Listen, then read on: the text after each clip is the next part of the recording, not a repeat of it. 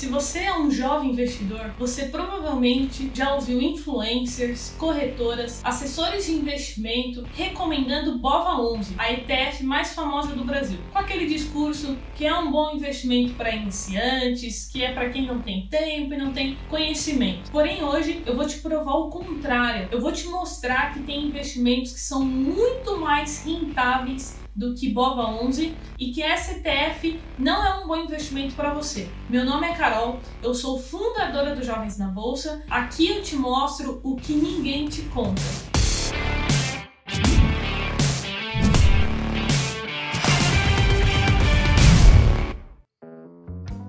Não se esquece de se inscrever no canal, porque se você não se inscrever, você vai perder meus vídeos e pode acabar investindo errado o seu dinheiro. E não é isso que você quer, certo? Então vamos lá. Antes de eu começar, dois recados rápidos. Meu Instagram vai aparecer aqui em cima, lá eu crio conteúdo diário.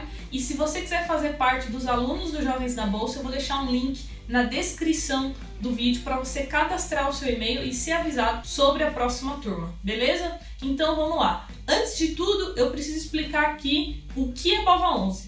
De forma bem simplificada, o BOVA11 é uma ETF. ETF significa Exchange Traded Fund, aqui no Brasil conhecido como os fundos de índice. E o que, esse fundo de índice faz? Ele replica algum índice. Então, no caso do BOVA11, ele replica o Ibovespa, certo? Então agora eu vou explicar para vocês o que é o Ibovespa? O Ibovespa foi criado em 1968 e é um índice de retorno total. O que isso significa? Muito simples. Quer dizer que além do índice considerar a valorização dos ativos ou desvalorização, ele também considera o reinvestimento dos dividendos, por isso que se chama índice de retorno total. Ele é o principal indicador de desempenho médio das ações negociadas na B3. Porém, ele inclui somente os ativos mais negociados e mais representativos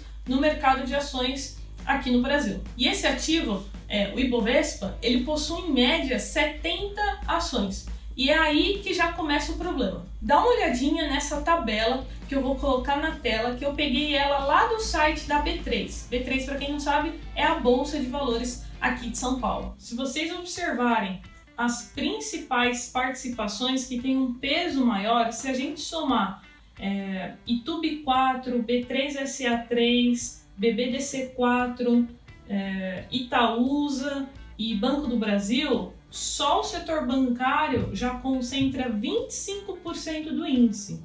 E se a gente ah, é, somar também as commodities, então se a gente somar Petro, é, Vale, Suzano, o índice já chega a mais de 45% concentrado somente no setor bancário e no setor de commodities.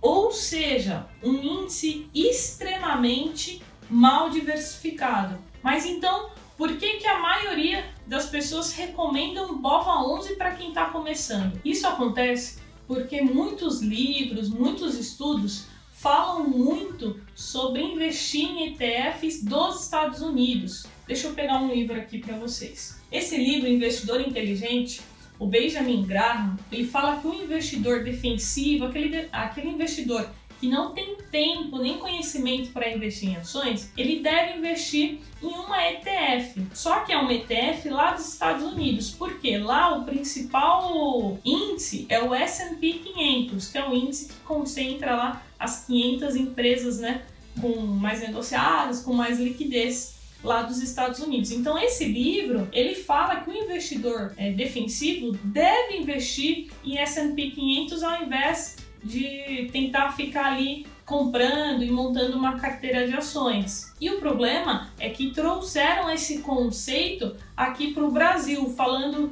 é o seguinte discurso: ah, é, já que você não tem tempo nem conhecimento, investe no BOVA 11 porque ele replica o IBOV. E não é bem assim que funciona, porque o índice americano ele é extremamente diversificado e aqui no Brasil, como eu mostrei para vocês, não é.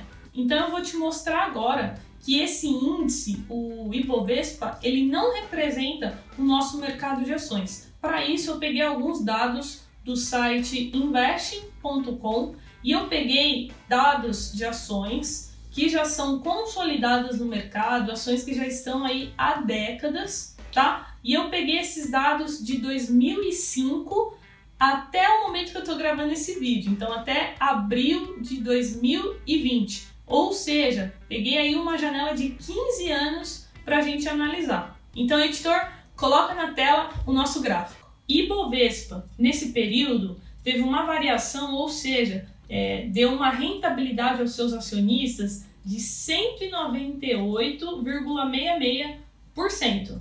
Já a ação Brasil Foods teve uma variação de 238,71%. Já a empresa JBS, é, uma observação, essa empresa teve essa rentabilidade desde 2017, tá bom? Uma variação de 253%. A Engie, a Engie, a nossa queridinha é, das empresas de transmissão de energia, teve uma variação, uma rentabilidade de 718%. Itaúsa, uma variação de 750%. VEG 3, 2.288% de rentabilidade. Alpagartas, variação de 3.602%. Lojas Renner, variação de 9.104,76%. E por último, Raia Drogazil, com uma variação de 36.468%.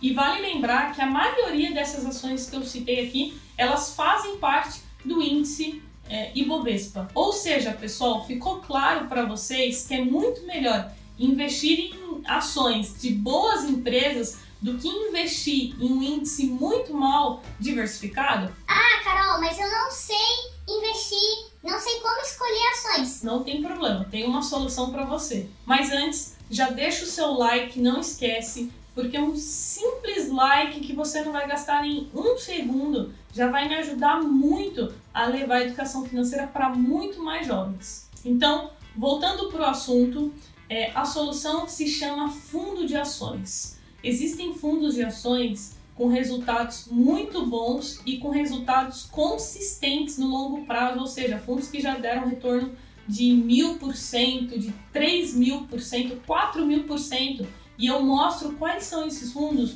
num vídeo que eu gravei aqui para o canal, vou colocar aqui em cima. Então não deixa de ver esse vídeo. É mais um vídeo que eu fiz para é, quebrar todos os mitos de que as pessoas falam que fundo de ações não é um bom investimento. Corre lá e assiste. Bom, pessoal, espero que tenha ficado claro aqui para vocês. Eu mostrei o problema, mas também mostrei a solução. Dúvidas, comentários, deixa aqui embaixo, aqui na descrição a gente tem o link para o nosso grupo do Telegram, do meu Instagram, enfim, todas as redes sociais. Beleza? Se você gostou desse vídeo, quer mais conteúdo sobre, sobre isso, comenta aqui embaixo. Valeu, meu nome é Carol, é fundadora do Jovens na Bolsa e até o próximo conteúdo.